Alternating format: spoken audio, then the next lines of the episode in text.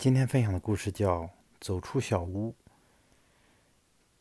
家在加州旧金山的珊娜被获准去一个远在澳大利亚沙漠深处的军事基地，看望阔别三年的恋人。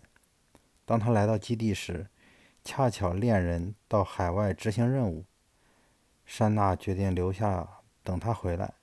恋人一个月后回来了，珊娜对他积极的讲述。到这里后的孤独和寂寞。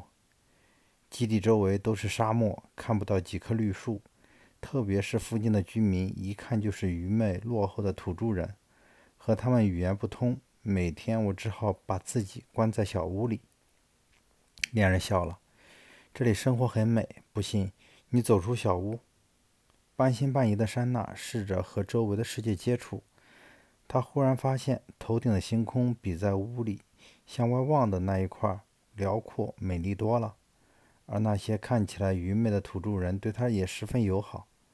在晴朗的夜色下，部落里的一百多人燃起熊熊篝火，为他跳起了迷人的舞蹈。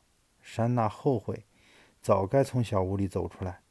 两个月不知不觉地过去，珊娜对这片土地竟依依不舍。回到美国后，她根据日记写出了畅销全国的。沙漠游记，世界美不美，生活好不好，关键在于你是否能走出关闭自己的小屋。消极封闭自我，生命就会长满荒，长满荒芜。积极热爱生活，即使沙漠也会成为生命的绿洲。像山娜一样，走出小屋吧，绚丽多彩的阳光就会照耀在我们身上。